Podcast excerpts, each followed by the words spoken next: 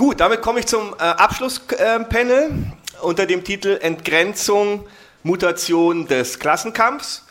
Die Idee dieses letzten Panels ist es, äh, den Dreischritt in unserer Aufarbeitung des Klassenbegriffs zu vollenden. Nach dem ersten Panel, in dem es um die Erneuerung des Klassenbegriffs ging und im zweiten Panel, in dem es dann um die Erweiterung ging, vor allem durch den äh, Feminismus und die aktuelle Social Reproduction Theory, wollen wir im letzten äh, Panel die Entgrenzung des Klassenbegriffs und der Klassenpolitik diskutieren. So ein bisschen ist das ja schon durch Luises Beitrag zu Friktion in der Reproduktionsmaschine eingeleitet worden. Nun steht die Konferenz aber ja nicht im Zeichen einer Entgrenzung des Klassenbegriffs, sondern konstatiert wurde zunächst eine Rückkehr, nachdem sich die Linke vor allem nach 68 zunehmend vom Klassenkampf verabschiedet hatte. Diese Abkehr sieht sich ja dem Vorwurf ausgesetzt, sie habe in eine Identitätspolitik geführt, in der sich die Linke einer selbstreferenziellen Beschäftigung hingab, bis sie schließlich wie Eribon in seiner Rückkehr nach Reims vor den Folgen eines unterbrochenen, ja abgerissenen Verhältnisses stand. Vor allem der Kontakt mit demjenigen Teil der Klasse, der mittlerweile für den Rechtspopulismus empfänglich ist, scheint verloren gegangen zu sein. Eine Zentrale der Konferenz äh, sollte allerdings sein, ob durch diese Abkehr nicht einerseits ein affirmativer Klassenbegriff und ein verengter Klassenbegriff aufgebrochen wurden und ob nicht andererseits gesellschaftliche Widersprüche und Herrschaftsverhältnisse eingebracht wurden, die gerade der Diversität in der Klassenzusammensetzung sowie in den Herrschaftstechniken und den Herrschaftserfahrungen gerecht werden. Allerdings soll es in unserem letzten Abschlusspanel nun um mehr und um anderes gehen als um eine bloße Erweiterung oder Ergänzung. Es soll also nicht um die Weile um die mittlerweile stabilisierte Achse der Intersektionalität, Class, Race und Gender gehen, der Begriff Mutation des Klassenkampfs deutet vielmehr an, dass es um regelrechte Auswüchse gehen soll, um Auswüchse, die zwar irgendwie zur Klasse und zum Klassenkampf dazugehören, aber die irgendwie störend auffallen, zumindest bisher. Uh, ursprünglich sollte der Titel des Panels uh, Menschen, Tiere, Mutation heißen, uh, weil das zu abgegriffen ist, haben wir darauf verzichtet. Aber tatsächlich war ursprünglich geplant, dass es genau um diese drei Auswüchse der Klasse gehen soll, die also irgendwie nicht integrierbar sind, aber doch zum Klassenkampf dazugehören.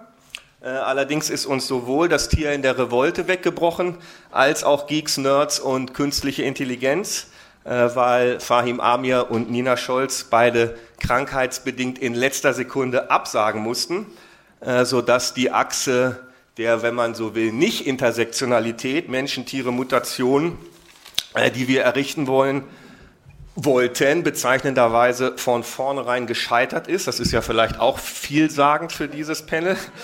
Dafür ist Christian Frings eingesprungen und durch äh, seinen Beitrag äh, haben wir jetzt in Anspielung auf Partei gleichsam zwei verfemte Teile des Klassenkampfs. Äh, Katja Diefenbach, äh, zu meiner Rechten, zurzeit Professorin an der Märzakademie in Stuttgart, äh, wird sich dem verfemten Teil der Multitude widmen.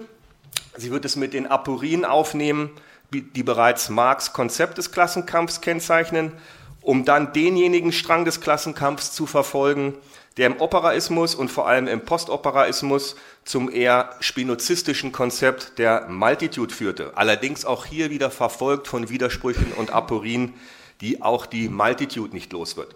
Und danach wird Christian Frings, der wie gesagt äh, heute Nacht praktisch erst eingesprungen ist, sich dann einem zweiten verfemten Teil widmen, und zwar dem schönen Dreiklang, passend zu äh, unserem Ort hier direkt vor dem Spielplatz, Pöbel, Lumpen und Kinder. Das ist tatsächlich der Titel. Katja war ganz neidisch. Pöbel, Lumpen und Kinder. Christian Frings äh, ist den meisten sicher bekannt als Autor, Journalist äh, verschiedener Bücher und ähm, Beiträge in Zeitschriften äh, aus Köln. Äh, wir fangen an mit Katja, im direkten Anschluss dann Christian und dann lassen wir es ausklingen mit euren Anmerkungen, Beiträgen, Diskussionswünschen. Damit gebe ich an dich, Katja. Ja.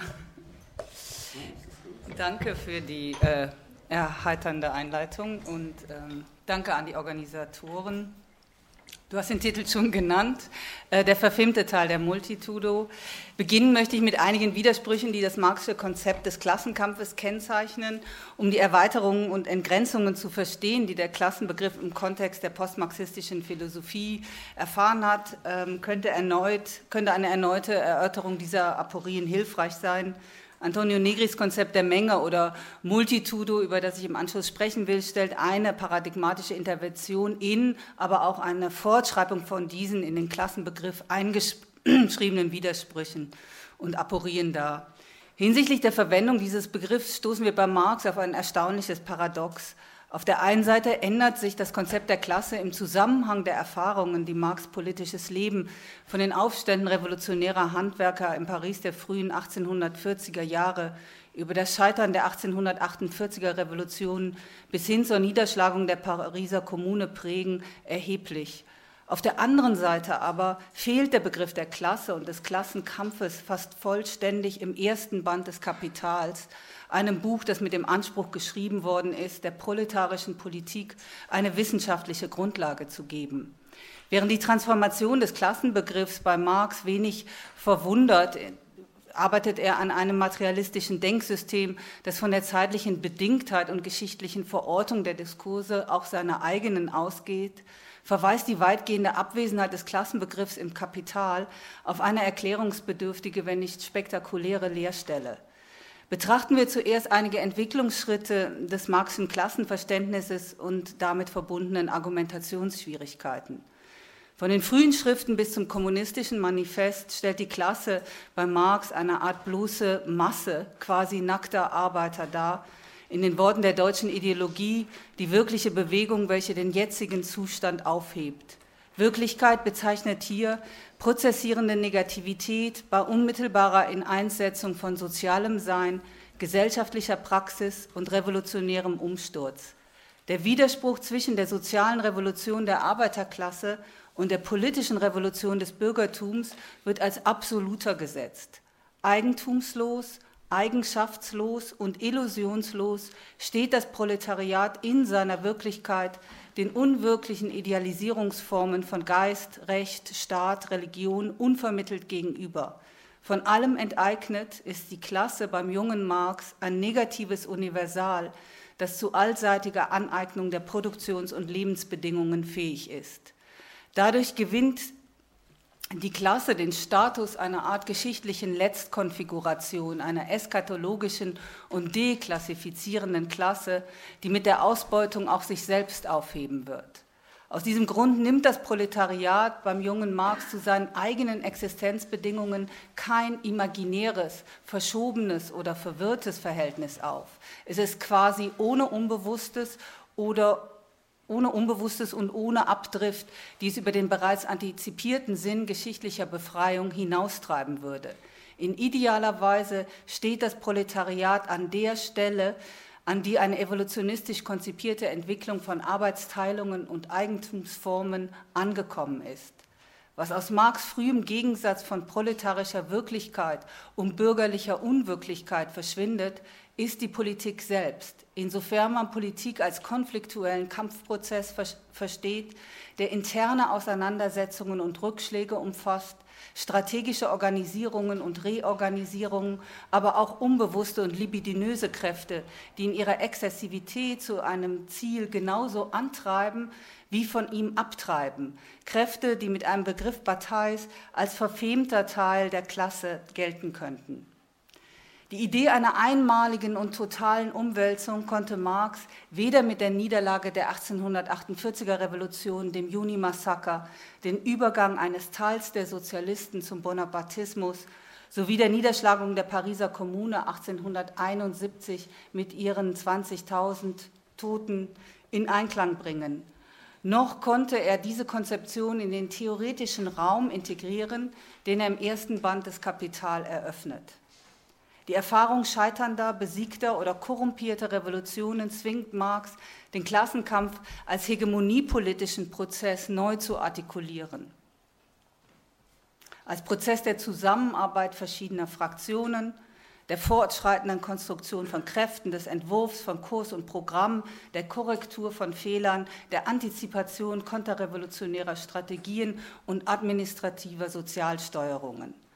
Althusser hat darauf hingewiesen, dass letztendlich erst Lenin die Idee von der Vereinfachung und Polarisierung der Klassenverhältnisse in einen großen Antagonismus, eine These, die das ganze kommunistische äh, Manifest beherrscht, überwindet. Also dass erst Lenin diese Idee einer Vereinfachung und Polarisierung der Klassenverhältnisse, die auch auf einem gewissen katastrophistischen Geschichtskonzeption ähm, aufsetzt, erst bei Lenin verschwindet, und zwar im Zusammenhang einer Analyse komplexer und ungleicher Entwicklungen, die nicht auf eine Logik einsinniger geschichtlicher Tendenzen abbildbar ist. Bekanntermaßen haben die Bolschewiki diese Verknüpfung derart instrumentell gestaltet, dass sich die Parteiführung immer tiefer vom Terrain der Massenkämpfe trennte, das sie doch gerade entgegen des Geistes der Zweiten Internationale entdeckt hatten. Die Partei, die sich als einziger universaler Akteur der hegemonialen Operation verstand, löste alle Masseninitiativen in partikulare Forderungen auf, die sie dann entlang taktischer Erfordernisse rein äußerlich verbannt oder nicht verbannt aufgriff oder verwarf. Dass der Begriff der Klasse derart randständig dann im Argumentationszusammenhang des Kapital rangiert, hat damit zu tun, dass Marx aufhört, Wirkliches und Imaginäres im Kapital gegenüberzustellen. Stattdessen analysiert er, wie das Imaginäre in der Wirklichkeit der ökonomischen Prozesse selbst arbeitet, in den Bewegungsformen der abstrakten Arbeit, der Verdinglichung des Waren und des Geldfetischs. Gleichzeitig entwirft Marx eine Dialektik widersprüchlicher Tendenzen, in der die Entwicklung der gesamten Gesellschaft, die unterschiedlichen Mechanismen der Kapitalakkumulation und die konkreten Vollzüge der Fabrikorganisation ineinander verschränkt sind. Im vierten Abschnitt des Kapitals, in dem Marx anhand der Auseinandersetzungen über die Länge des Arbeitstags am detailliertesten auf Fabrikkämpfe eingeht, stellt er die Arbeiterklasse nicht als politisches Subjekt, sondern als einen Faktor ökonomischer Modernisierung dar. Mit der Technisierung der Produktion, mit der Erhöhung der Fabrikdisziplin, mit der Zerlegung der Arbeitsschritte und der wissenschaftlichen Organisation der Produktion durchdringt das Kapital den Arbeitsprozess immer weiter und geht von der absoluten zu einer relativen Mehrwertproduktion über. Beständig sucht es in diesem Prozess von Technisierung und Disziplinierung der Produktion die Autonomie der Arbeitenden einzuschränken oder zu zerstören. Marx erkennt, dass der Widerstand der Klasse das Kapital zu einer unaufhörlichen Reformierung seiner Ausbeutungs- und Kommandomethoden mobilisiert, sodass der Klassenkampf selbst zu einem Faktor der Akkumulation des Kapitals wird. Von dritter Seite greift der Staat in diesen Prozess ein mit gesellschaftlichen Regulierungen und Kontrollen, die immer organisierter werden und die Widersprüche der gesellschaftlichen Produktion verwalten und befrieden. Von hier aus gelingt es Marx nicht, einen stabilen Begriff politischen Kampfes zu etablieren. Er zeigt, dass die Macht des Kapitals einerseits an den Widersprüchen wächst, die dieses Kapital hervorruft, andererseits aber von antagonistischen Gegentendenzen besetzt wird, die es in letzter Instanz zerstören werden. Diese Zerstörung, das heißt das Auseinandertreten der antagonistischen Vergesellschaftungsformen von Kapital und Arbeit, artikuliert Marx schwankend und unentschieden, mal in ökonomischer, mal in politischer Perspektive. Das eine Mal erweisen sich die Motoren der ökonomischen Entwicklung mit dem Überschreiten einer bestimmten Schwelle als Fessel. Es kommt zum tendenziellen Fall der Profitrate zur Krise und das Kapital erweist sich als ein eigener Totengräber. Das andere Mal lässt sich die Arbeiterklasse nicht auf die wahre Arbeitskraft reduzieren. Es bleibt ein inkommensurabler politischer Rest der Klasse, der sich auf eskalatorischer Stufenleiter als produktiver Inhalt der kapitalistischen Ökonomie gegen diese organisiert. Aber den eigentlichen Prozess dieser Eskalation und Organisation, seine Artikulation im Gesamtzusammenhang gesellschaftlicher Reproduktion, die doch den eigentlichen Gegenstand der Marxischen Kritik der politischen Ökonomie bildet, entfaltet Marx argumentativ überhaupt nicht. Trotz seiner Überlegungen im Anschluss an die 1848er Revolution und ähm, die Niederschlagung der Kommunen von 1870 bleibt er bei einer Projektion des politischen Bruchs in die Entwicklung der ökonomischen Widersprüche. dass die Arbeiterklasse in der Fabrik Element ein Element ökonomischer Modernisierung bildet, bringt Marx dann seit Lohnpreis Profit dazu, ökonomische Kämpfe als systeminterne Reformen und politische Kämpfe als systemüberwindende Brüche gegeneinander zu trennen. Der Marxismus-Leninismus hat diese Trennung in der Gegenüberstellung von gewerkschaftlicher und politischer Organisation institutionalisiert, die von Rosa Luxemburg angesichts der Transversalität der russischen Massenstreiks bereits 1905 vehement kritisiert wurde. Dass die Artikulation des Klassenkampfs im ersten Band des Kapitals trotz der Verkomplexifizierung der Dialektik eine Leerstelle bleibt, sollte uns aufmerksam machen für die manifesten Negationen politischen Kampfes, die sich in Marx Schriften auch noch nach 1848 finden. Symptomatisch ist der Angriff auf das Lumpenproletariat, das im 18. Brumaire als unzuverlässiges und kriminelles Element aus der Klasse evakuiert wird. Instabil, unmoralisch, ohne politisches Bewusstsein ist es für Marx tendenziell bereit, mit der Reaktion zu paktieren, äh, wie Marx an der Zusammensetzung von Bonapartes Mobilgarde beweisen zu können meint was im kommunistischen Manifest als passive Verfaulung der untersten Schichten der alten Gesellschaft bezeichnet wird, verkörpert sich nun im Personal von Bonapartes Privatarmee. Marx spricht von, ich zitiere, Vagabunden, entlassenen Soldaten, Zuchthaussträflingen, entlaufenen Galeerensklaven, Gaunern, Gauklern, Lazzaroni, Taschendieben, Taschenspielern, Zuhältern, Bordellhaltern, Lastträgern, Literaten, Orgeldrehern, Lumpensammlern, Scherenschleifern, Kessel, Flickern, Bettlern, kurz die ganze unbestimmte, aufgelöste, hin und her geworfene Masse, die die Franzosen La Bohème nennen. Zitat Ende. Die egalitäre Logik des Kommunisten ist fast so gut wie Lumpenpöbel und Kindern. Die egalitäre Logik des kommunistischen Projekts verletzen Marx und Engels weiterhin im Herauswurf der anarchistischen und sozialrevolutionären Fraktionen aus der ersten Internationale 1872, darunter viele Flüchtlinge der Pariser Kommune. Nur polemisch parieren sie Bakunins Kritik, dass die von ihnen im Generalrat beanspruchte Führung über die autonomen Sektionen der Internationale ein doppeltes diktatorisches Ziel verfolge. Nach Bakunin erstens die wissenschaftliche Diktatur der Avantgarde über die einfachen Mitglieder sodass die Partei die Staatsform nachahmt, die sie eigentlich zu bekämpfen vorgibt, und zweitens die soziale Diktatur der Arbeiterinnen über die anderen ausgebeuteten Klassen wie Bauern, Bäuerinnen und damit auch der Primat der Industrienationen über agrarische Nationen wie Russland. Gleichzeitig erkannte Marx, dass die sozialistischen Parteien paradigmatisch die deutsche, in Gotha gerade vereinigte Sozialdemokratie, sich auf den reformerischen Aufbau eines auf Verteilungsgerechtigkeit basierenden Volksstaats zurückzogen und Befreiung vorerst in nationalem Rahmen zu verwirklichen gedachte.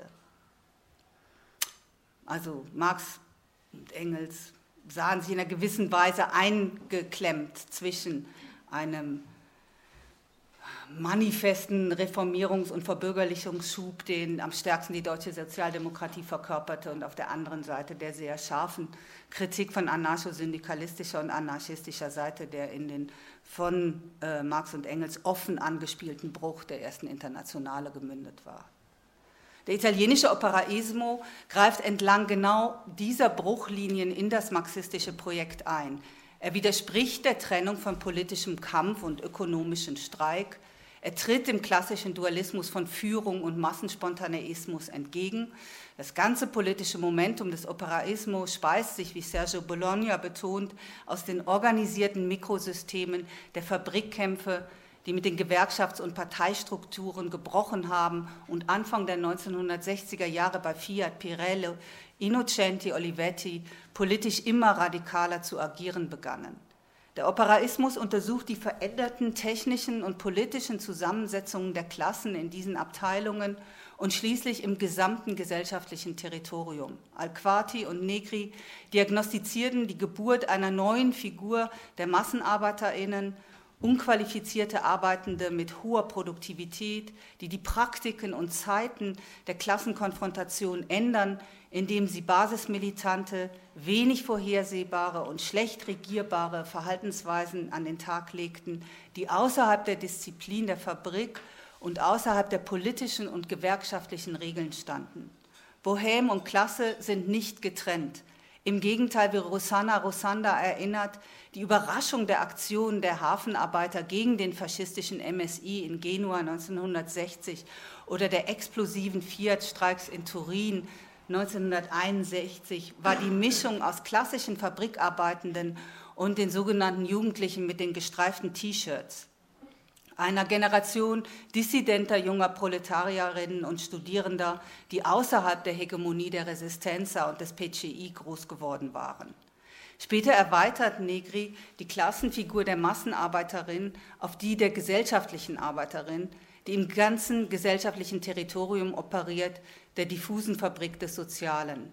Der Bruch zwischen der Autonomie und der feministischen Szene in den 1970er Jahren, der sich in Italien als tief und unkittbar erwies, war es bereits oder sollte uns bereits jetzt darauf aufmerksam machen, dass diesen Diagnosen keine entsprechenden politischen Koalitionen und psychopolitischen Allianzen unterlagen.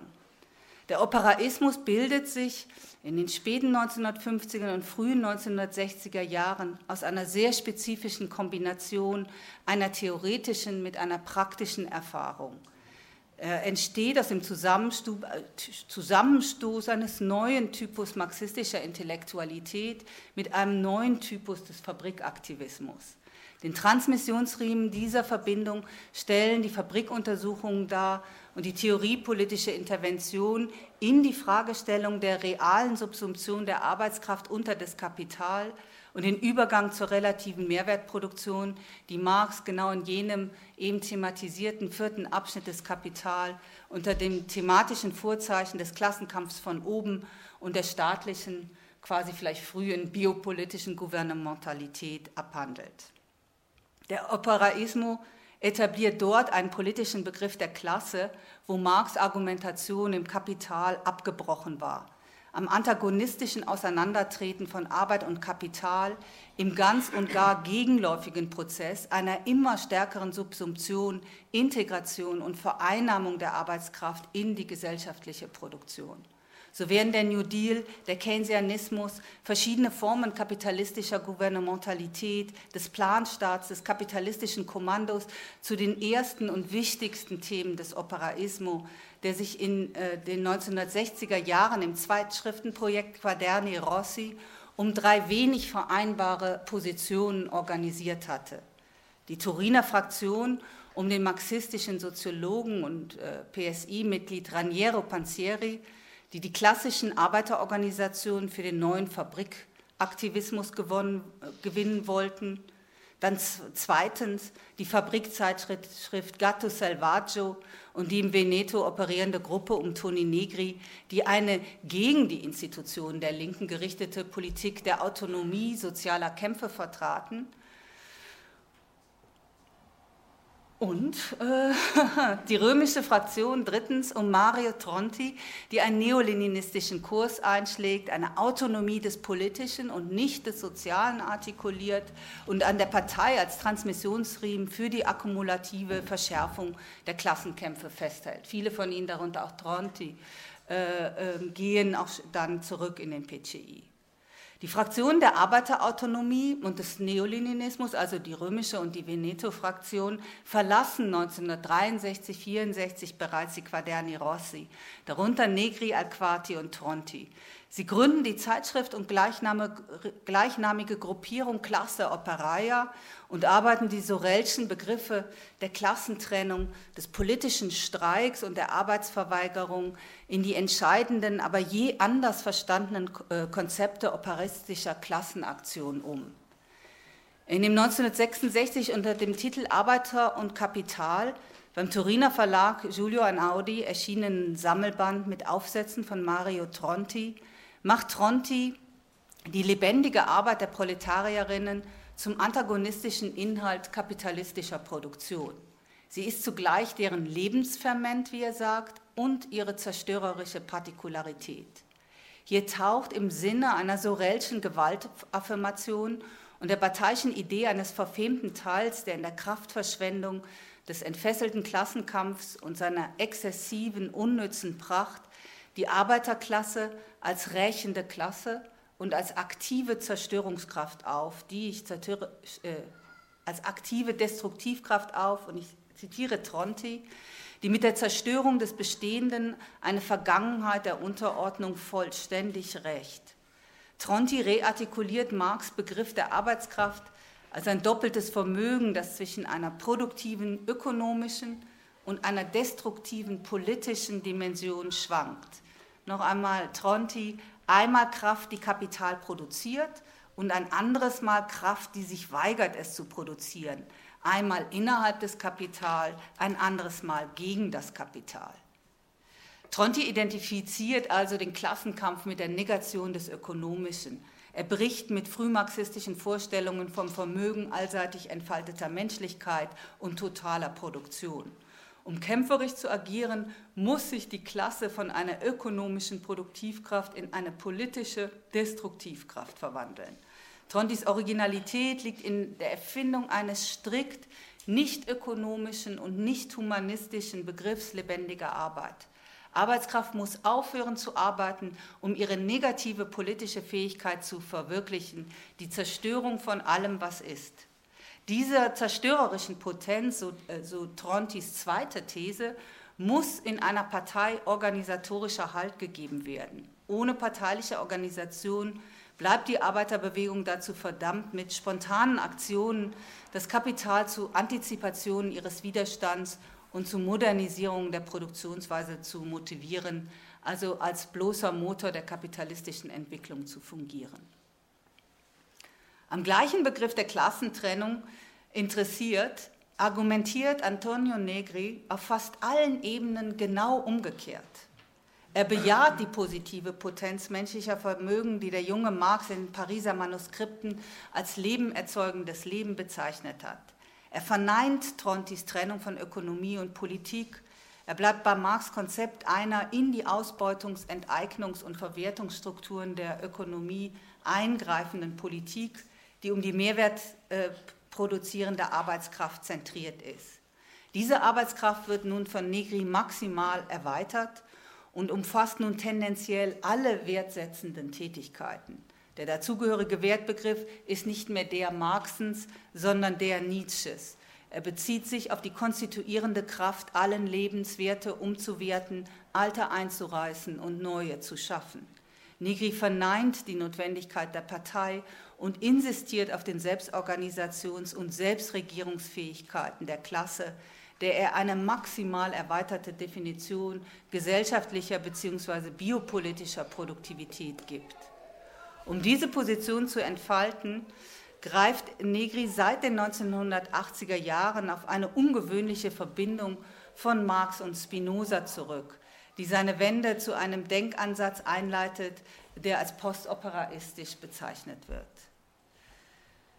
Zwischen 1979 und 1980, und das ist jetzt meine Schlussargumentation zu zeigen, wie Negri mit Spinoza argumentiert und wie in dieser Argumentation, die auf einer gewissen Umkehrung der von Tronti vorgelegten Idee der, der Klassentrennung ähm, basiert, äh, wieder Probleme der Negation des Politischen, die schon Marx Denken verfolgt haben, wieder in veränderter Form auftauchen. Zwischen 1979 und 1980 schreibt Antonio Negri im Gefängnis ein Buch über Spinoza, das unter dem Titel Die wilde Anomalie beinahe zeitgleich in Italien, Frankreich und Deutschland erscheint und die Selbsthervorbringung und Selbstregierung menschlichen Seins zum Thema hat.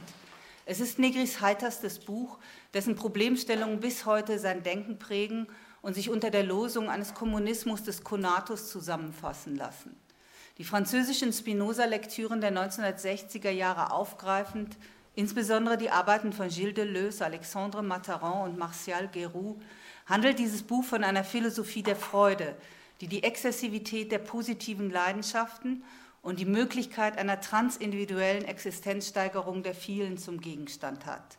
Im Zentrum steht ein aneignungstheoretischer, auf den Aufstieg und die Synergie der Vermögen konzentrierter Konatusbegriff, mit dem Spinoza den affektgestützten Übergang vom Imaginären zum Intelligiblen, von äußerer zu innerer Notwendigkeit ohne Intervention transzendenter Mittel erklärt. Das im dritten Buch der Ethik von Spinoza behandelte Conatus-Prinzip, Conatus ist Conor, lateinisch Streben, demzufolge jedes Ding gemäß der ihm eigenen Natur in seinem Sein zu verharren strebt, das heißt in seinem Handlungsbegehren nicht nachzugeben strebt, beschreibt Negri als einen synergetischen, an keiner äußeren Finalität orientierten Handlungsdynamismus. Wie für Deleuze ist der Konatus auch für Negri ein Sprungbrett der Existenz, eine Kraft, die mechanische Dimensionen, also beharren und erhalten, dynamisch-organisatorische Dimensionen vermehren und begünstigen und antagonistische Dimensionen, sich dem widersetzen, was sich widersetzt, vereint.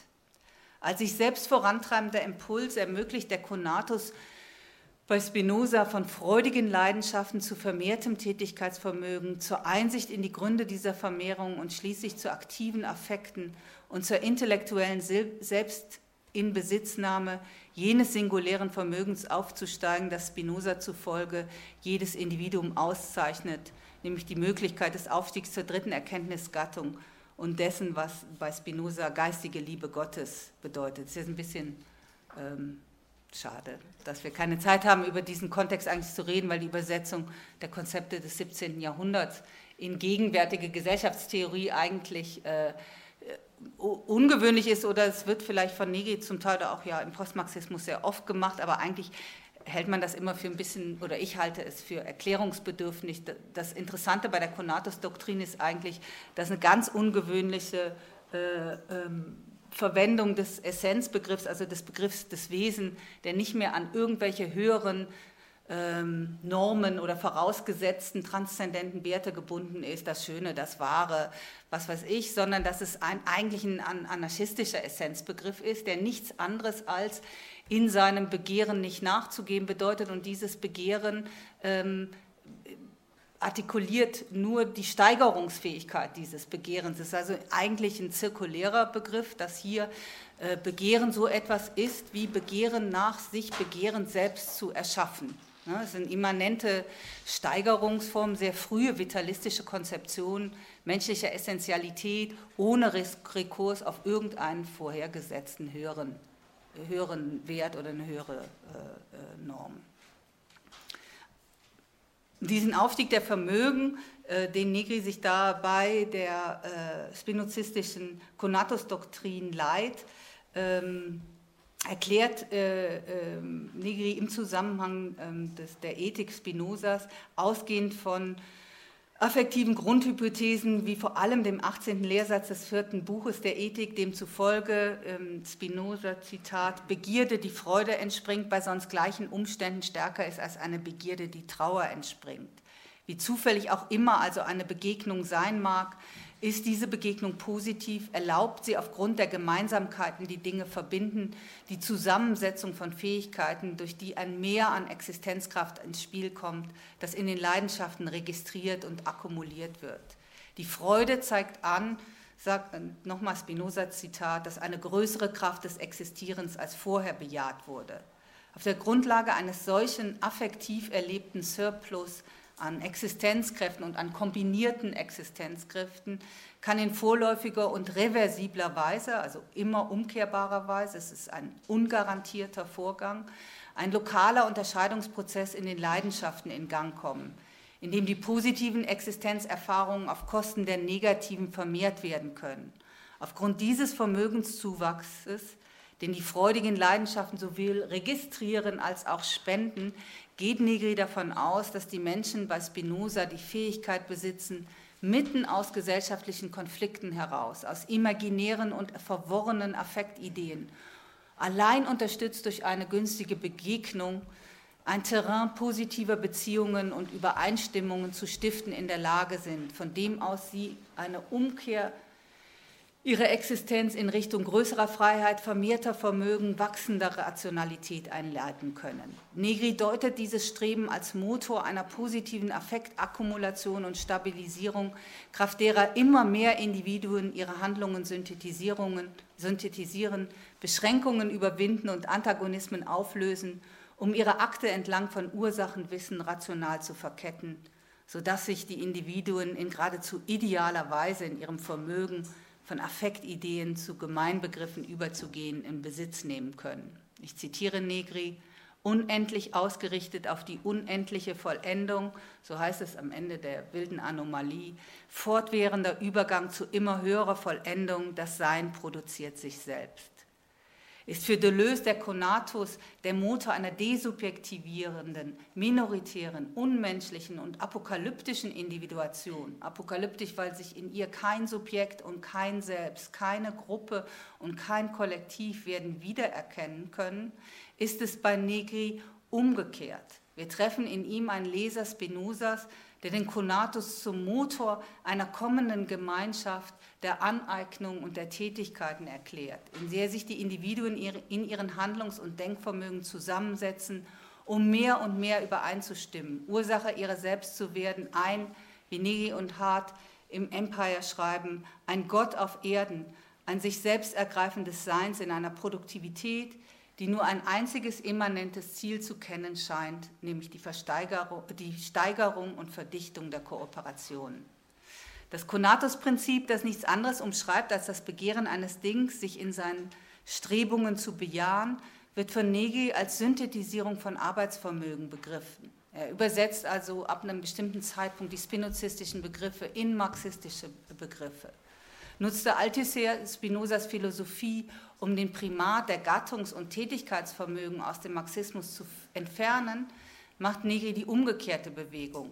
Der Konatus-Begriff ergänzt hier mit einem positiven Potentialitätsbegriff Marx Überlegungen aus den Pariser Manuskripten zur allseitigen Aneignungstätigkeit der Menschen, sodass das Leben erzeugende Leben nicht erst im Durchgang durch Verneinung und Negativität an Dynamismus gewinnt. Negi und Hart schreiben in die Arbeit des Dionysos, wenn Marx davon ausging, dass Arbeit die Grundlage aller menschlichen Geschichte sei, dann irrte er vielleicht nicht, indem er zu weit ging, sondern indem er nicht weit genug ging. Trotz der starken Inspirationen, die Negri durch Althusser und Deleuze erfuhr, steht seine Spinoza-Lektüre beiden Autoren gegenüber in einer gewissen Äquidistanz. Er subjektiviert Deleuze-Konatus Lehre und führt die humanistischen und evolutionistischen sowie anthropologischen Dimensionen, die Althusser aus dem Marxismus entfernen wollte, wieder ein. Das Ergebnis ist vollkommen überraschend und in gewisser Weise monströs. Nigris Strategie über den Umweg Spinozas, teleologische Aspekte des Hegelianismus aus dem Marxismus entfernen zu wollen, wird von ihm selber konterkariert seine begehrens- und lebenstheoretischen Anleihen bei Spinoza und Nietzsche, seine Bejahung einer unermesslichen Exzessivität, die dem Leben eigen sein soll, es alles eigene und eigentümliche übersteigen lassen soll, müsste die Existenz auf die Erfahrung von Unsinn, Nutzlosigkeit, Verfemung und Verlust öffnen. Die Kräfte des Lebens werden aber bei Negri in eine evolutionistische und geschichtsphilosophisch gerahmte Theorie der Produktivkraftentwicklung zurückübersetzt. Und damit komme ich jetzt zum Ende. Nigri geht davon aus, dass mit der Ökonomisierung beinahe aller gesellschaftlichen Tätigkeiten im Postfordismus sich die im Kapital skizzierte Dialektik widersprüchlicher Tendenzen und der Prozess der realen Subsumption der Gesellschaft unter das Kapital bis aufs Äußerste zugespitzt hat und gleichzeitig ontologisch vorentschieden ist zugunsten der gesellschaftlichen Arbeitsvermögen.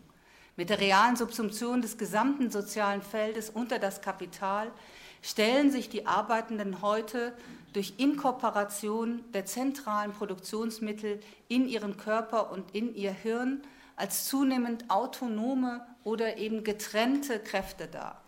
Negis Begriff der Klassentrennung bezeichnet damit folgenden Mechanismus. Das Kapital hat seine Kommando- und Subsumptionsfunktion, die Marx im vierten Abschnitt des Kapital äh, erklärt, eingebüßt. Es steht den Kräften der lebendigen Arbeit im Postfordismus nur noch als äußerer Mechanismus der Wertextraktion oder der nicht juridischen Kontrolle gegenüber.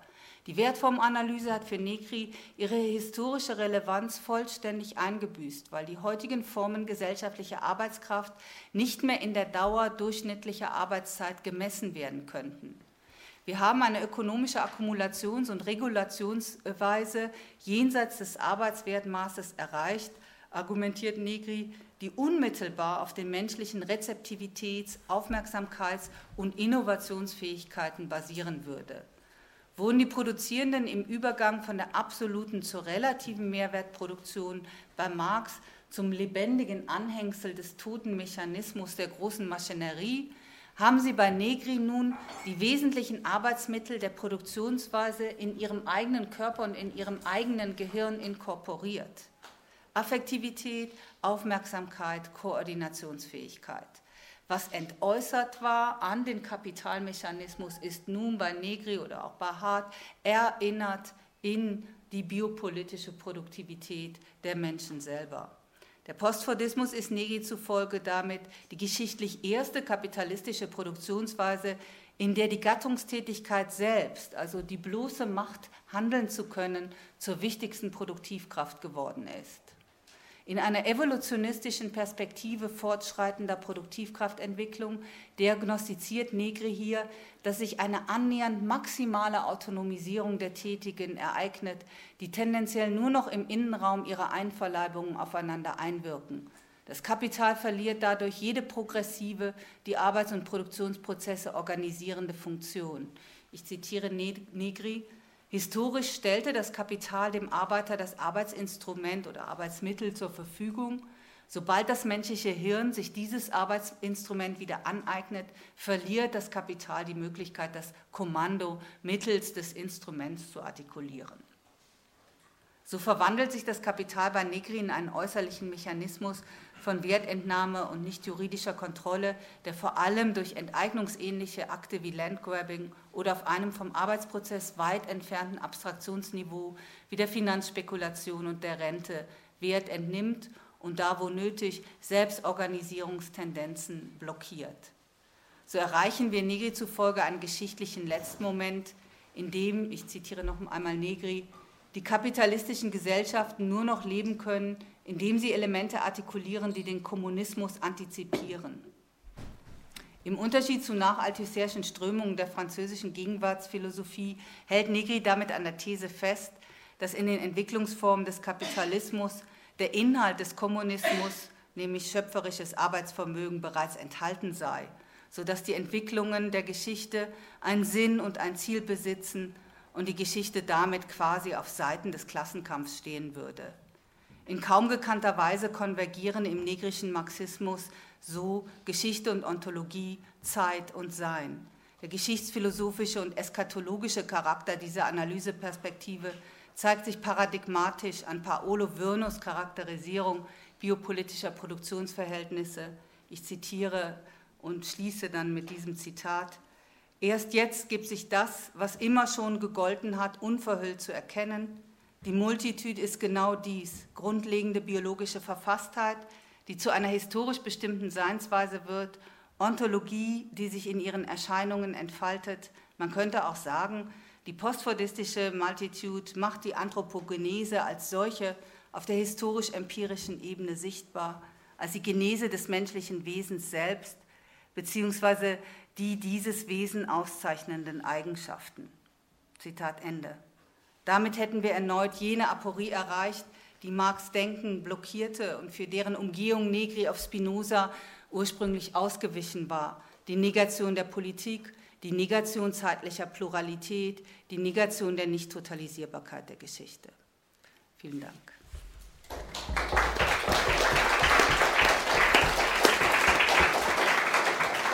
Ziehst du ein bisschen ran?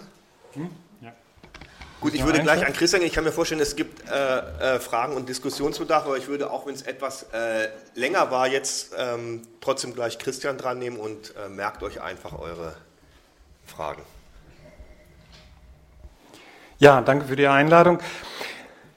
Ähm, ich bin kurzfristig gebeten worden, etwas über Pöbel, Lumpen und Kinder in ihrer Bedeutung für den Klassenbegriff des 21. Jahrhunderts zu sagen. Ähm, ich fange auch mal mit dem 21. Jahrhundert an. Ähm, wenn wir über solche Ausgrenzungsmechanismen reden, vielleicht einige der Älteren hier erinnern sich noch an einen grünen Politiker namens Oswald Metzger. Der ist dann kurz danach, 2007, hat er das gesagt, was ich jetzt vorlese. Kurz danach ist er bei den Grünen ausgetreten und zur CDU gegangen. Passt er auch besser hin. Der hat in einem Sterninterview 2007, als es um die Frage Erhöhung von Sozialhilfe oder Einführung eines, eines äh, Grundeinkommens ging, gesagt, dass viele Sozialhilfeempfänger ihren Lebenssinn darin sähen, Zitat, Kohlenhydrate oder Alkohol in sich hineinzustopfen, vor dem Fernseher zu sitzen und das Gleiche den eigenen Kindern angedeihen zu lassen. Die wachsen dann verdickt und verdummt auf. Zitat Ende. Ähm, ist durchaus Zeitgeist, könnt ihr heute in Reality-TV-Shows und äh, permanent äh, solche Sachen finden. 2007, erinnern wir uns kurz, 2004 war Hartz IV eingeführt worden, ein wichtiger Bruchpunkt. Ähm, das war also so die Stimmungslage. Ähm, ich fand oder finde bezeichnend an diesem Zitat, dass er sich durchaus Gedanken über die Kinder macht, ja, äh, weil wenn wir über Klasse reden, äh, geht es ja immer um die, das hat mal einer, äh, die, die Vererbbarkeit genannt. Also wir haben zwar keine Standesgesellschaft, aber trotzdem äh, äh, vererbt sich die Klassenzugehörigkeit äh, oder Marx versucht in seiner ganzen Theorie rauszuarbeiten, wie es kommt, dass sich das Klassenverhältnis verewigt, wie er sagt, wie es sich reproduziert, wie also äh, die kapitalistische Produktion nicht nur irgendwelche Waren und Profit und sonst was produziert, sondern er sagt, das wichtigste Ergebnis der kapitalistischen Produktion ist ja die Reproduktion des Klassenverhältnisses selbst. Wir haben jetzt in den letzten Jahren ähm, zunehmend eben auch eine Diskussion dieser, also was, wofür solche Äußerungen werden ja auch als sozialrassistisch bezeichnet, von diesem Herrn Metzger stehen. 2011 äh, ähm, erschien das Buch von Owen Jones Prolls, was dann noch auf Deutsch rauskam, und 2016 so eine Art ähm, deutsche Aktualisierung von Christian Baron Proleten, Pöbel, Parasiten warum die Linken die Arbeiter verachten. Und ähm, es gibt diese Ansätze zu versuchen, in Analogie, äh, das Stichwort Intersektionalität fiel schon, also in An Analogie zu äh, Diskriminierung auf ähm, ähm, rassistischer, sexistischer Ebene, also auch Klasse als eine Form der Diskriminierung zu fassen im Begriff des Klassismus. In dieser Kritik an klassenmäßigen Diskriminierungen, also was als Klassismus jetzt vorgeschlagen wird, schwingt oft die Vorstellung mit, wieder zurück zu einer respektablen und respektierten Arbeiterklasse zu wollen. Meines Erachtens wird dabei übersehen, dass eben genau dieses Konzept der Respektabilität, also der Anerkennung innerhalb der bürgerlichen Gesellschaft, historisch genau zu jenen Ausgrenzungs- und Diskriminierungsmechanismen geführt hat, die heute als klassistische Abwertung kritisiert werden. Ähm, deswegen will ich mich jetzt ein bisschen mit der Bedeutung von Respektabilität und dem, der Kategorie, dem Begriff der Ehre beschäftigen. Äh, und dabei geht es eben auch um, was äh, äh, Katja schon erwähnt hat, diese Problematik des Lumpenproletariats und Danke, dass du diese, diese lange Auflistung von, von Marx vorgelesen hast. Dann brauche ich das nicht nachzuholen. Ich werde höchstens noch ein bisschen was zu den Lazzaroni erzählen. Kennt ihr die Lazzaroni? Das ist ein nicht ganz unwichtiger Begriff. Ähm,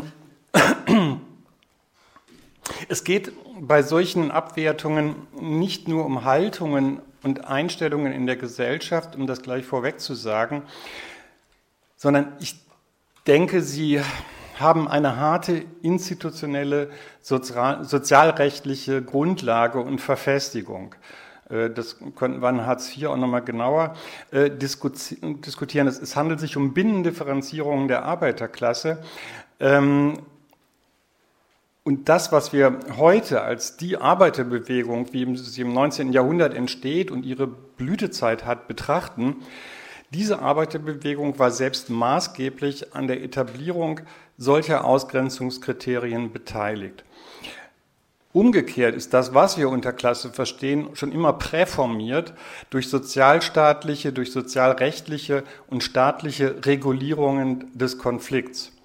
Äh, das ist ein sozusagen erkenntnistheoretisches Problem, weil wir höllisch aufpassen müssen, worüber wir eigentlich sprechen. Sprechen wir über das, was sozusagen durch den Staat, Sozialstaat und so weiter produziert wird als Begriff von Klasse ähm, oder haben wir noch ein anderes Klassenkonzept?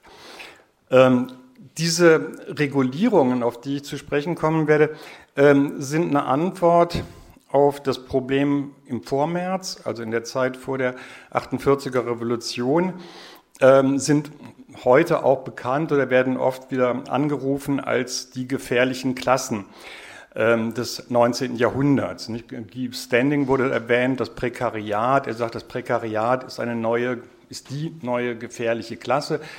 Da bezieht er sich ja darauf. Jetzt ist aber ganz interessant zu wissen, der Mensch, der diesen Begriff geprägt hat, das war Honor Antoine Frégier, ein Franzose, der war Sektionschef der Pariser Polizei und hatte 1840 ein Buch geschrieben, das heißt hieß Des classes dangereux de la population dans le grand ville, also die gefährlichen Klassen äh, in den Bevölkerungen der Großstädte. Wenn ihr euch das anguckt, man denkt jetzt irgendwie gefährliche Klassen, Politik, Revolution, so hat er Angst vor. Nein, das Buch ist komplett sozialhygienisch geschrieben. Ja, äh, es schwebt zwar so dahinter irgendwie, man, man weiß das. Später hat Frégier auch dann gesagt, so, naja, mit der Revolution ist auch gefährlich, aber er versucht es quasi rein pathologisch zu beschreiben. Es geht um Seuchengefahr, es geht um Prostitution, es geht um Hygiene, ja, um alle diese Fragen irgendwie, das, das versucht er als gefährlich zu beschreiben. Und das ist insofern interessant, weil hier sozusagen schon von vornherein ein Versuch gemacht wird, ähm, Luise Meyer hat das sehr gut betont, die, die Naturalisierung, also so eine Pathologisierung, ähm, dass es im Grunde eine Krankheit wird.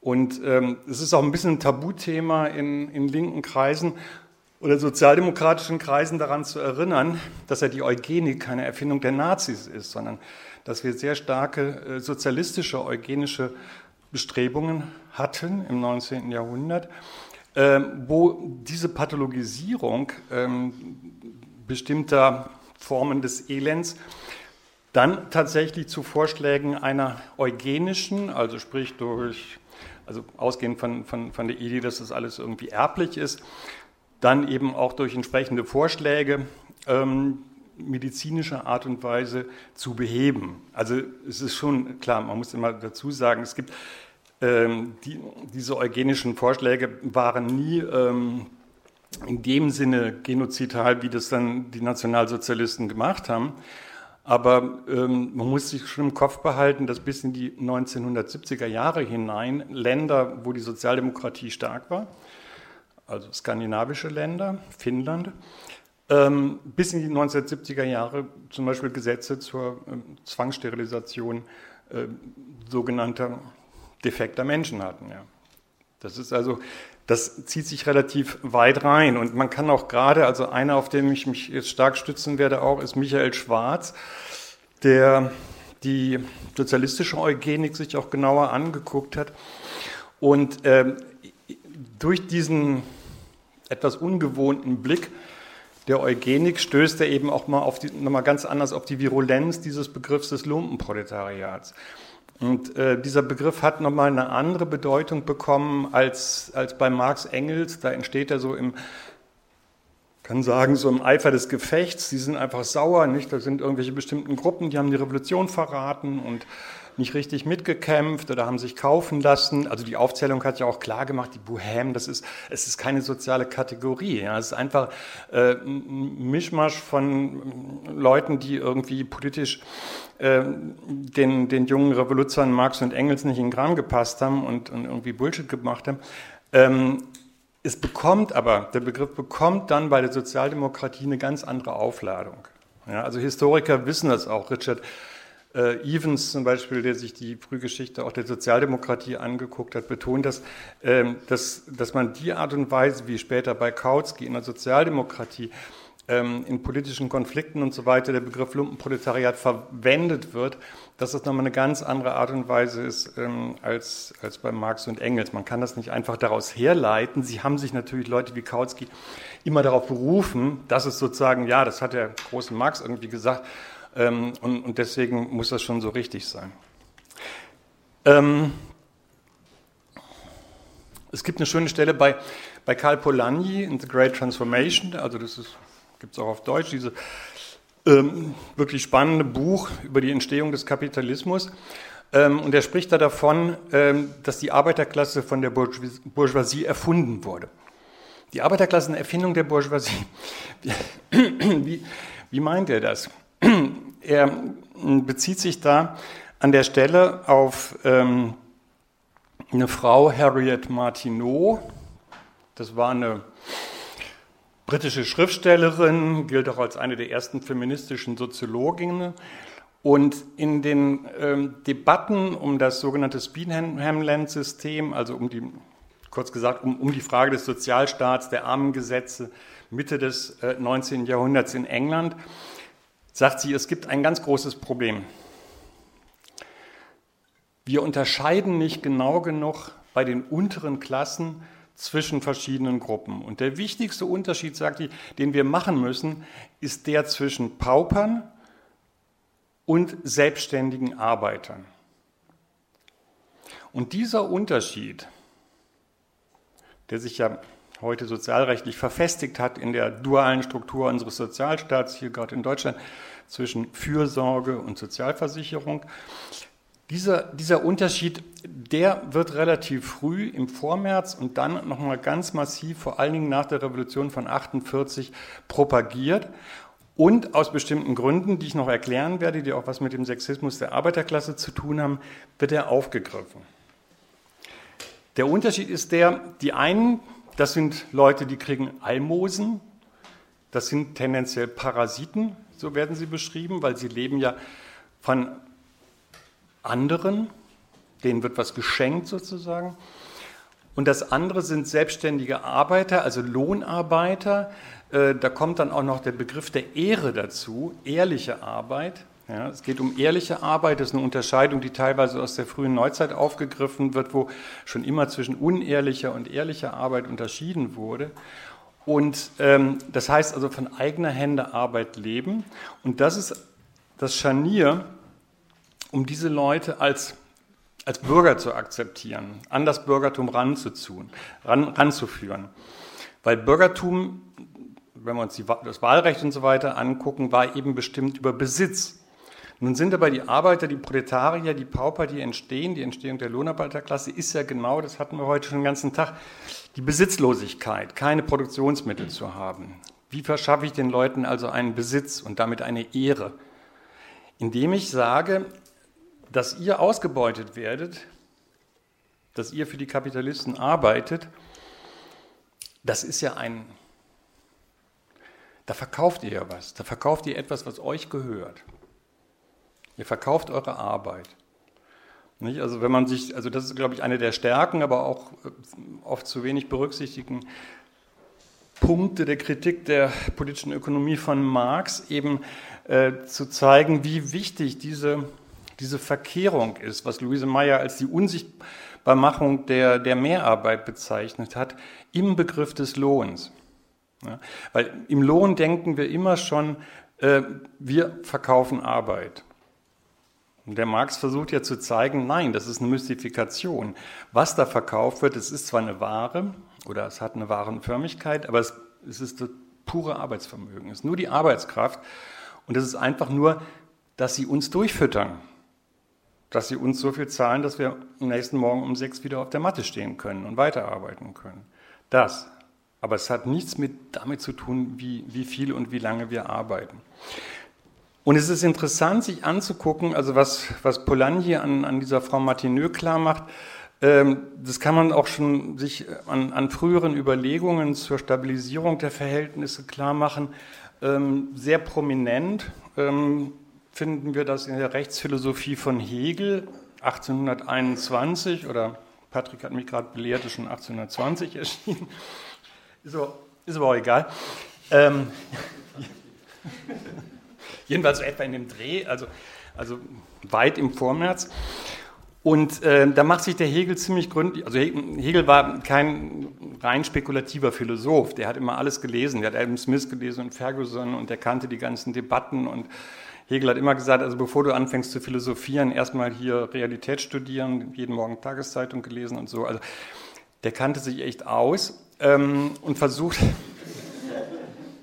versucht das jetzt aber natürlich ähm, in, in, in, in, logische Formen zu bringen. Und ähm, ich lese nur mal eine Stelle vor. Ähm, muss ich mal gerade springen. Wo klar wird, warum jetzt auch dieser Ehrbegriff da so eine Bedeutung bekommt, weil ich meine, es ist die Rechtsphilosophie, es geht um Eigentumsformen, es geht um die ganze Regulierung der Gesellschaft. Das, was ich jetzt vorlese, stammt aus dem Abschnitt über die Polizei. Äh, Vorsicht, damals war Polizei was anderes. Also heute ist Polizei, das sind die, die, die Lalülala-Wagen auf der Straße. Nein, Damals verstand man unter Polizei sozusagen die ganze Tätigkeit des Staates, der Regulierung, auch Sozialstaat, Organisierung des Amtwesens, Disziplinierung der Leute, Einrichtung von Arbeitshäusern, Tretmühlen, was weiß ich. Das war alles polizeiliche Arbeit. Also was wir heute eher so als Sozialstaat und Sozialarbeit und so weiter, als Sozialdisziplinierung fassen würden. Und in diesem Abschnitt, Paragraph 244, schreibt also der Hegel, ich lese mal ein bisschen langsam, weil das so eine verquaste Sprache ist, das Herabsinken einer großen Masse unter das Maß einer gewissen Subsistenzweise, die sich von selbst als die für ein Mitglied der Gesellschaft notwendige reguliert und damit zum Verluste des Gefühls des Rechts, der Rechtlichkeit und der Ehre, der Ehre, durch eigene Tätigkeit und Arbeit zu bestehen. Also das ist, die, du verlierst die Ehre durch eigene Tätigkeit und Arbeit zu erstehen.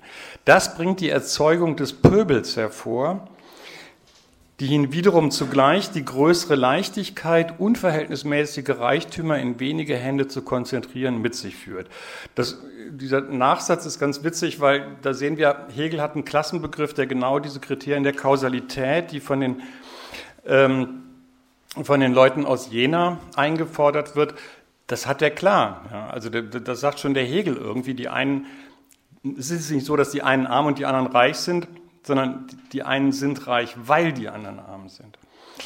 Und ähm, er führt das dann noch ähm, im, im, im, Zusatz aus, ist aber auch egal, aber entscheidend ist eben Pöbel, heißt, du hast nicht die Ehre, du hast nicht den Stolz, kein Gefühl des Rechtes, durch eigene Arbeit, durch eigene Tätigkeit zu bestehen. Und das, also das wird das Programm, das müssen wir den Leuten irgendwie geben, dieses Gefühl, diese Möglichkeit, dass sie, äh, dass sie Ehre gewinnen. Weil wenn das nicht da ist, dann ähm, entsteht der Pöbel. Und auch da ist der, ist der Hegel schon ziemlich clever, weil er sagt, ähm, ja, das alleine, oder dass die Leute dann arm sind, ist nicht das Problem, sondern er sagt, er schreibt dann, die Armut an sich macht keinen zum Pöbel. Dieser wird erst bestimmt durch die mit der Armut sich verknüpfende Gesinnung, durch die innere Empörung gegen die Reichen, gegen die Gesellschaft, die Regierung. Ferner ist damit verbunden, dass der Mensch, der auf die Zufälligkeit angewiesen ist, leichtsinnig und arbeitsscheu wird wie zum Beispiel die Lazzaronis in Neapel. Somit entsteht im Pöbel das Böse, dass er die Ehre nicht hat, seine Subsistenz durch seine Arbeit zu finden und doch seine Subsistenz zu finden, als sein Recht anspricht. Ähm, sagt er noch weiter, dass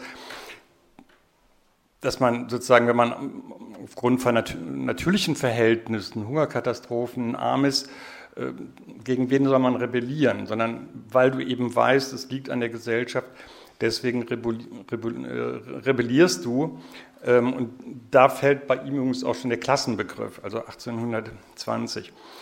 Das mit den Lazzaroni ist insofern ganz interessant. Es gibt ein schönes Buch ähm, von, von zwei äh, amerikanischen, einem englischen und amerikanischen ähm, Sozialhistoriker Peter Leinbau und Markus Redeker. Das gibt es auch auf Deutsch. Das heißt, die vielköpfige Hydra, die verborgene Geschichte des revolutionären Atlantiks.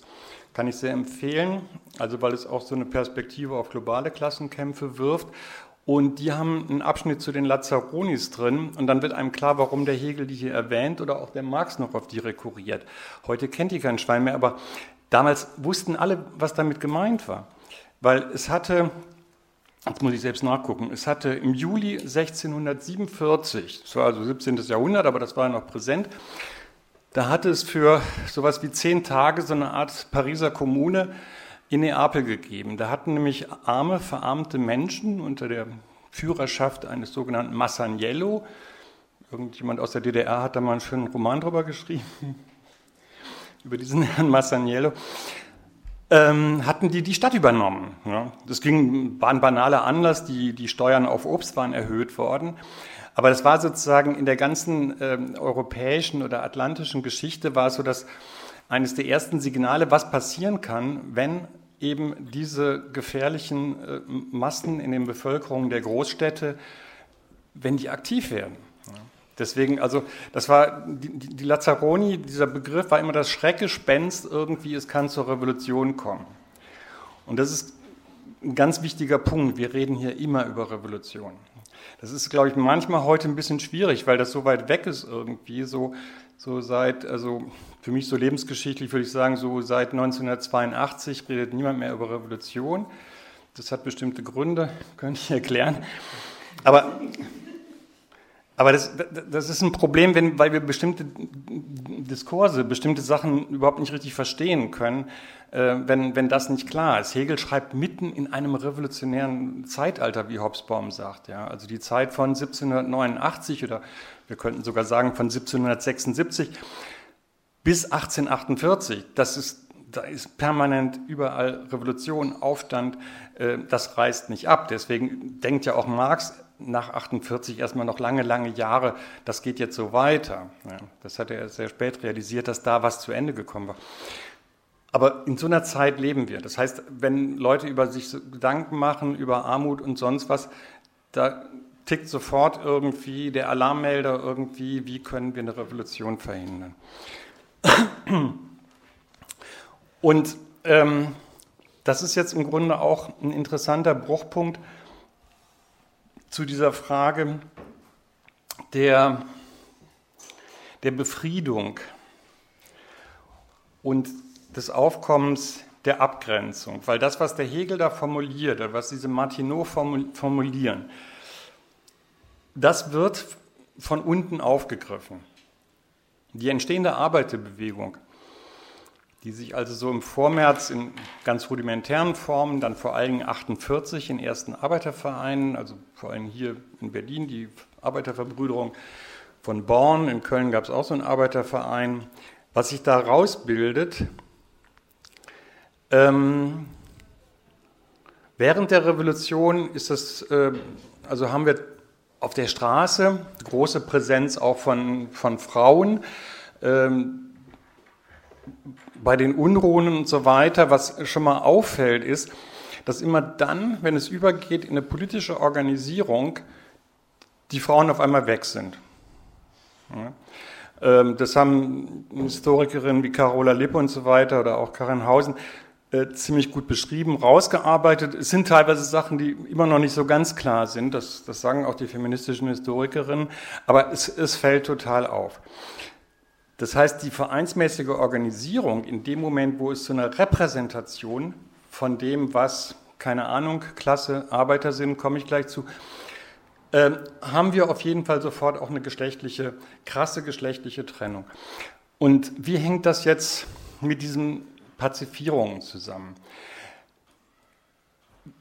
Dieses Angebot von oben zu sagen, wir machen eine klare Unterscheidung zwischen Paupern und, und, und ehrlichen Arbeitern, die, die, von ihrer eigenen Hände Arbeit leben können, ähm, war immer auch verknüpft mit einer sozusagen ein, ein, einer ganz wichtigen Komponente der Bürgerlichkeit. Das war nämlich die Fähigkeit, eine eigene Familie zu gründen, zu unterhalten, zu kontrollieren. Das hat, das, das hat den Bürger ausgemacht. Und ähm, Carola Lipp ähm, hat sich mal so in, in einem längeren äh, Aufsatz genauer versucht, historisch klarzumachen, wie die internen Geschlechterverhältnisse im 19. Jahrhundert sich im Proletariat entwickelt haben. Das ist nicht ganz so einfach, ähm, aber sie, sie, sie sagt, es hat im Grunde Mitte des 19. Jahrhunderts, also um die 48er Revolution herum, hat es eine, eine Wende gegeben von einer Politik der Entfamiliarisierung Entfamiliarisierung des Proletariats zur gezielten Familiarisierung des Proletariats. Das heißt folgendes, vor 48 hat man noch so malthusianisch gedacht, wir kriegen den Pauperismus äh, unter Kontrolle durch so Sachen wie Heiratsverbote. Es gab richtig Heiratsverbote in vielen dieser, also Deutschland gab es ja noch nicht, aber in, in, gerade in süddeutschen Staaten oder so. Äh, es gab der Versuch eben sozusagen die, die Reproduktion einzuschränken, indem man den Leuten das Heiraten und das Familiegründen verweigert hat. Und das kippt auf einmal und nach 48 setzt richtig so eine ähm, dann eben von beiden Seiten betrieben, ähm, eine Propagierung der proletarischen Kleinfamilie ein. Ähm, da kommen verschiedene Sachen zusammen, die sich finden. Eben von oben das Angebot, ja, wir machen euch sozusagen, wir geben euch die gleichen Möglichkeiten wie Bürger und dazu gehört eben auch die Gründung einer Familie. Da ist natürlich das Problem für die Arbeiterinnen und Arbeiter, war das eine Frage des Lohns.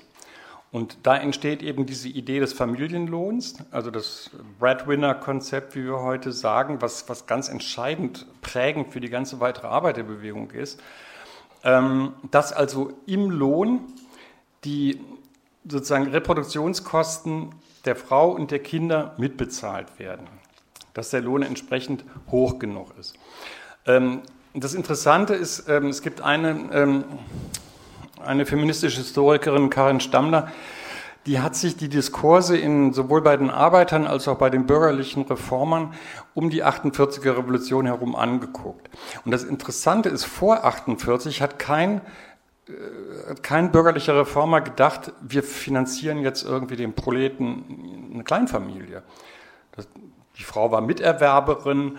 Man hat gedacht, ja, wie kann man es billiger machen? Durch Großküchen, durch Großwäschereien, also im Grunde eher so Kollektivierung. Also die Frage war ja, stand ja schon damals auf der Tagesordnung. Nicht? Also Flora Tristan schreibt schon 1844 in ihrem, ihrer Arbeiterunion davon, dass man Kinderkrippen einrichten soll, dass man, das ist jetzt keine neue Idee. Und das wäre ja eigentlich auch rein theoretisch billiger. Es würde ja die gesamtgesellschaftliche Ausbeutung steigern. Deswegen hat Israel Kibbutze gemacht und so weiter. Äh, wenn also durch eine Versorgung äh, auf kollektiver Ebene, erstens ist es billiger, äh, zweitens können dann halt doppelt so viele Menschen arbeiten. Ja. Und das ist eigentlich ein relativ teures Modell, ähm, die den, den männlichen Arbeitern ähm, im Lohn das Anrecht auf eine Haussklavin zu bezahlen, ja, was es ja faktisch ist. Und äh, es dauert zwar eine ganze Zeit, aber es setzt sich allmählich durch. Ja. Äh, was natürlich auch was mit den Möglichkeiten, den Produktivitätssteigerungen zu tun hat. Und das Fatale ist eben, die Arbeiterbewegung lässt sich darauf ein. Ähm, es ist eben auch, das muss man dazu sagen, aber das führt jetzt zu weit, es ist, es ist nicht die Bewegung der Arbeiter. Die ersten, die sich da organisieren also auch was wir als Sozialdemokratie, als diese ersten Lassalschen und Bebelschen ähm, Vereine irgendwie kennen, äh, das sind nicht die Arbeiter. Die grenzen sich, die Leute, die sich da organisieren, grenzen sich total von Fabrikarbeitern ab. Um Gottes Willen, nein, das wäre ja der, der Abstieg. Ja. Das ist ja schon fast Lumpenproletariat, in die Fabrik zu gehen. Es finden also Abgrenzungen nach unten statt, die, können wir heute sagen, genauso konstitutiv für diese Selbstidentifikation sind, dieser entstehenden Arbeiterbewegung, wie die Abgrenzung zum Kapital nach oben. Und das wird eben oft übersehen. Ähm, und das hängt ganz eng wiederum ähm, mit dieser Einführung der proletarischen Kleinfamilie zusammen. Und da kommen jetzt auch wieder die Kinder ins Spiel, weil ähm, auf bürgerlicher Seite ist das Ganze auch geprägt von einem staatsphilosophischen, staatstheoretischen Diskurs, äh, den wir schon bei so Leuten wie, wie Pufendorf, also äh, Staatstheoretikern aus dem, aus dem 18. Jahrhundert und so weiter haben, die immer gesagt haben, die Keimzelle einer staatlichen Ordnung ist die Familie. Man kann das mal ganz simpel ausdrücken, wo lernen Menschen zuerst Autorität, wo lernen sie Hierarchie? In der Familie. Und dafür muss die Familie selber hierarchisch gegliedert sein. Deswegen ist auch das patriarchale Verhältnis so wichtig. Man, man kann das sogar schon bei, bei Aristoteles in, in, der Politik nachlesen. Das ist ein bisschen 2000 Jahre früher, aber das kennen die Leute natürlich alle. Äh, Pufendorf, Hegel und so weiter, Locke, die darüber geschrieben haben. Ähm, bei, bei, Aristoteles kommen dann auch noch die, die Sklaven da rein. Ähm, aber es, es, sind eben, es ist diese Zentralität der Familie. Ja, das, also das fand ich auch gut, was bei dem, was, was Louise Meyer gesagt hat, irgendwie, ähm, also revolutionäre Politik, ohne an die Familie ranzugehen, äh, kann nichts werden, ja. Weil eben die Einführung der proletarischen Familie ist ein konterrevolutionäres Projekt. Es geht darum zu verhindern, dass sich sowas wie 48 wiederholt, dass es wieder irgendwie äh, zu einem Ausbrechen kommt. Und dazu muss das Ganze eben ruhig gestellt werden.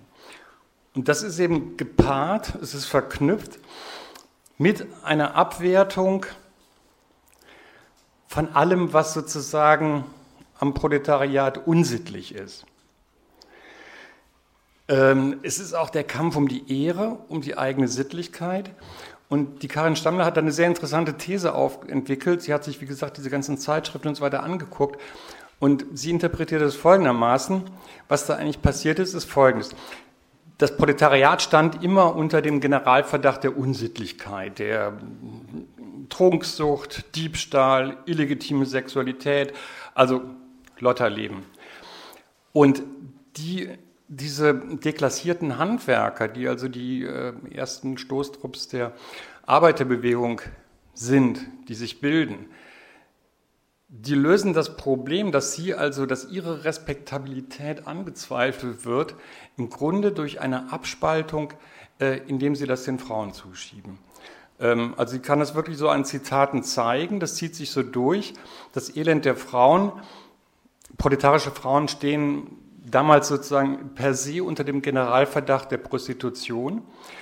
Und äh, es ist wirklich so, dass dann also in diesen Blättern von Männern geschriebenen Blättern der Arbeiterbewegung es immer so dargestellt wird, ja, die Frauen sind halt triebhafter, ähm, sie lassen sich leichter verführen, aber sie verführen die Männer auch. Ja, sie sind also im Grunde schuld dafür. Sprich, wir als Männer müssen sie beschützen. Und wir können sie nur dann beschützen und vor diesem Elend bewahren, wenn man uns einen Lohn gibt, sodass wir sie in Heim und Herd einsperren können und sie da sich um die Kinder kümmern. Also das sind diese zwei, von diesen beiden verschiedenen Seiten her laufen also diese Diskurse so zusammen und im Mittelpunkt steht eben die proletarische Kleinfamilie und es steht eben auch die Reproduktion der Klasse auf dem Spiel, weil die Kinder sollen eingeübt werden in die Scheiße, also in, in die Lohnarbeit, ja, in ein Leben als Lohnarbeiterin. Und ähm, also so Leute wie Thomas Welskop, ein bisschen dissidenter Historiker der Arbeiterbewegung, ähm, die haben das relativ gut herausgearbeitet. Ja. Aber es widerspricht eben der traditionellen Geschichtsschreibung, so wie wir sie bei Wähler Kocker und solchen Leuten finden. Ähm, also das, das ist, ist einfach diskussionswürdig ähm, oder muss diskutiert werden. Und es ist also diese Respektabilität, die einerseits diese hierarchischen Binnenverhältnisse im Proletariat, in der Arbeiterklasse erzeugt und die gleichzeitig dazu führt, dass immer das auch verbunden ist mit einer Abgrenzung. Und diese Abgrenzung ähm, bekommt auch eine andere Bedeutung als gegen das Lumpenproletariat, bekommt eine andere Bedeutung als bei Marx und Engels, wenn wir uns mal konkrete Fälle angucken, wo die Sozialdemokratie sagt, das ist Lumpenproletariat. Ihr, ihr seid aus Berlin, die meisten hier, ihr wisst, was der Janhagel ist. Moabiter Unruhen 1910. Ne? Okay, also. Das weiß der Berliner nicht. Was? Alle zugereist. Also es gab ja, das ist ja, das war ja nicht die, dieser Kampf um Respektabilität war ja nicht die Realität. Ja. Also äh, es gab ja immer noch die wilde, raue Seite äh, und auch die sozialdemokratischen Arbeiter haben getrunken, deswegen musste Herr Kautsky irgendwie immer die Pamphlete gegen den Alkoholismus in der Arbeiterbewegung schreiben und so. Also es war ja, es war so die, die Idealvorstellung und es ist bei Streiks auch bei Streiks immer wieder auch zu gewalttätigen Auseinandersetzungen gekommen. Und diese Moabiter Unruhen, die waren halt sehr prominent, weil das ging aus von einem Streik von, bei irgendeiner Kohlefirma und führte dann aber zu einem Riot also wirklich so zu einem, was wir heute als Riot beschreiben würden, äh, in ganz Moabit. Ähm, und da waren natürlich auch sozialdemokratische Arbeiter und so weiter daran beteiligt, aber die offizielle Sozialdemokratie in der Zeitung hat da sofort gesagt, nein, das, wir waren das nicht, irgendwie zu solchen Exzessen würden wir uns nie hinreißen lassen. Das war also das Lumpenproletariat. Also der Historiker Richard Evans sagt, äh, Lumpenproletariat war vor allen Dingen eine Abgrenzung gegen Formen der Gewalt, also gewalttätiger Kämpfe, ähm, was aus verschiedenen Gründen eben äh, nach dem Fall des Sozialistengesetzes eben für die Sozialdemokratie auch immer wichtig war, dass sie sich rechtskonform verhielt, dass sie äh, friedlich war und so weiter. Ähm, und äh, das führte dann zu solchen Ausgrenzungsmechanismen, ähm, die aber gleichzeitig eben auch, und, und das ist jetzt eben so die Verfestigung, die uns bis heute plagt und die für uns ähm, politisch ein Riesenproblem darstellt, ähm, die eben sich dann auch sozialrechtlich verfestigt hat in dieser Trennung zwischen einer Sozialversicherung, das ist ja so ein Mythos. Äh, du sollst ja denken, und das ist quasi die Fortsetzung der Mystifikation des Lohns, ich habe was in die Kasse eingezahlt und wenn ich arbeitslos oder krank oder alt bin, bekomme ich ja nur das zurück, was, was ich da selber eingespeist habe. Ich lebe nicht von irgendjemandem Fremden. Ich bin nicht Parasit, wenn ich jetzt ohne, ohne Arbeit äh, Geld bekomme, sondern es ist ja quasi mein Erspartes. Das ist natürlich völliger Quatsch, weil das sind alles Umlageversicherungen, also da wird einfach durchgereicht, was reinkommt, wieder rausgeht.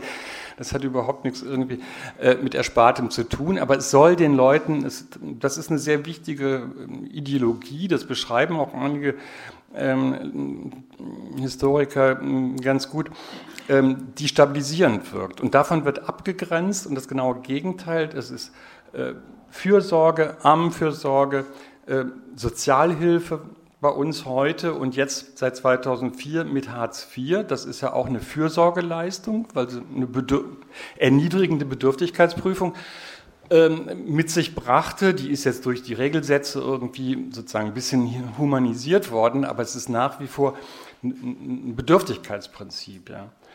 Also bei einer Versicherungsleistung wird dieser Mythos immer aufrechterhalten, dass das, was du bekommst, äh, gekoppelt ist an die an die Höhe de, des Lohns deiner vorherigen Arbeit. Ja, das wisst ihr, wenn ihr ALK 1 bekommt oder Lohnfortzahlung oder ähm, ja gut, Rente und, und solche Geschichten, dann, dann hast du immer diesen Zusammenhang zur Arbeit. Der soll immer aufrechterhalten werden. Und ähm, ich weiß nicht, wie viel Zeit haben wir noch?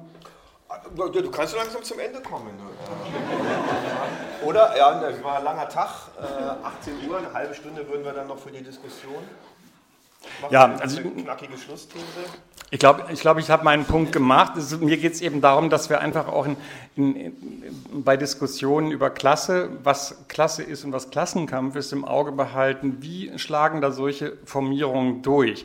Vielleicht nur so als ein ganz interessante Beobachtung, wie sich das auch in anderen Leuten, Ländern Leute angucken. Letztes Jahr haben zwei ganz interessante äh, Industriesoziologen aus Argentinien, die ich auch kenne, der Maurizio Azzeni und äh, Johan Grigera, äh, die haben sich angeguckt, wie in Argentinien, was ja ein sehr bewegtes Land war in den letzten 20 Jahren, äh, wie sich da die Erforschung von Arbeitskämpfen entwickelt hat oder von sozialen Konflikten.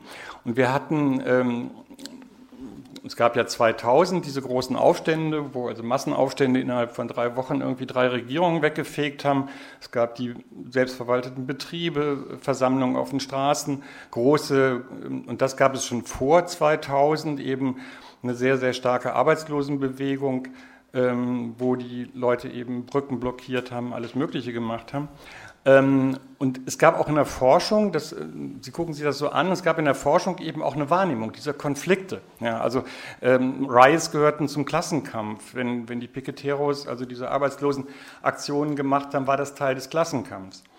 Und als nach 2000 dann nach einigen Jahren wieder eine Normalisierung einsetzte, schnurrte auch die Forschung wieder zurück auf den traditionellen gewerkschaftlichen Konflikt. Ja.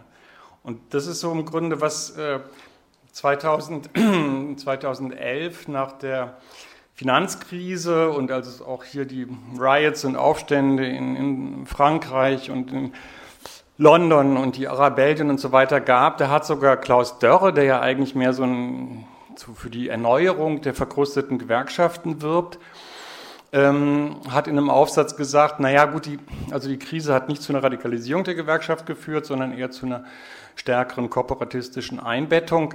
Und es sei an der Zeit, da bezieht er sich auf Beverly Silver, also Labor Unrest im weiten Sinne, also Unruhen von Arbeiter, auch Riots, nicht normierte Konflikte und so weiter in den Blick zu nehmen. Ja. Und ähm, das ist aber, das ist, glaube ich, bis heute so ein, so ein äh, offener Punkt. Und wir neigen oft dazu, wenn wir, wenn wir über Klasse reden, dann doch wieder sehr verkürzt eben ähm, vom, von einem Lohnarbeitsverhältnis zu reden. Also heute Morgen hatte ich manchmal auch so den Eindruck, wenn von Arbeit-Kapital-Beziehung die Rede war, dass dann immer gleich das Lohnverhältnis gemeint ist. Ähm, aber die Klassenverhältnisse sind natürlich viel breiter. Und das, auch die Leute, die Sozialhilfe bekommen oder Hartz IV oder äh, eine Frau, die ihren Mann äh, zu Hause reproduziert, dessen Arbeitskraft, sie stehen ja auch alle in dem Klassenverhältnis. Es ist ein Verhältnis. Es ist das Verhältnis, dass wir irgendwie darauf angewiesen sind, von den Besitzern der Produktionsmittel äh, unsere Subsistenz zu erhalten, indem wir irgendwas tun. Ja.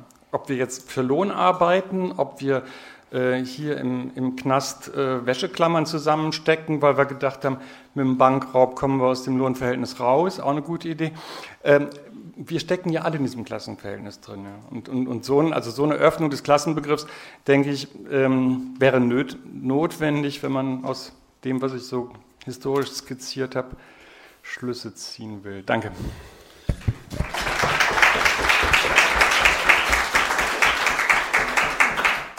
Ja, vielen Dank an euch beide, vor allem auch nochmal an Christian, der wie gesagt erst kurzfristig eingesprungen ist. Ich glaube, wir haben zwei denkbar entgegengesetzte, verfemte Teile präsentiert bekommen, wenn ich es richtig verstanden habe. Ich bin auch schon so ein bisschen durch. Äh, zum einen äh, die Multitude, äh, die Katja eingeführt hat aus wenn ich es richtig verstanden habe, ist der verfemte Teil bei Marx eigentlich, dass er kein richtiges Konzept für Politik und Klassenkampf überliefert hat und am Ende Antonio Negri mit einer Konzeption der Multitude aufwartet, in der all die verfemten Teile eigentlich fehlen und in so einer quasi schon kommunistisch vergesellschafteten Multitude ähm, aufgehen, wo gar kein Platz mehr ist für Pöbel, Kranke, das Destruktive und so. Und auf der anderen Seite Christian Frings, der ähm, bei dem der verfemte Teil eher so der, das, was historisch als Pöbel aufgetaucht ist, äh, bezeichnet und dieser Pöbel einerseits so ein bisschen eine Erfindung von oben ist, andererseits aber auch durch die innere Dynamik der Arbeitskämpfe und der sozialdemokratischen äh, Bewegung hervorgegangen ist und so ein bisschen der Positionsbestimmung diente und sein Ende so ein bisschen gefunden hat in dem Versuch, den Pöbel äh, zur Familie zu bringen und Kinder produzieren zu lassen.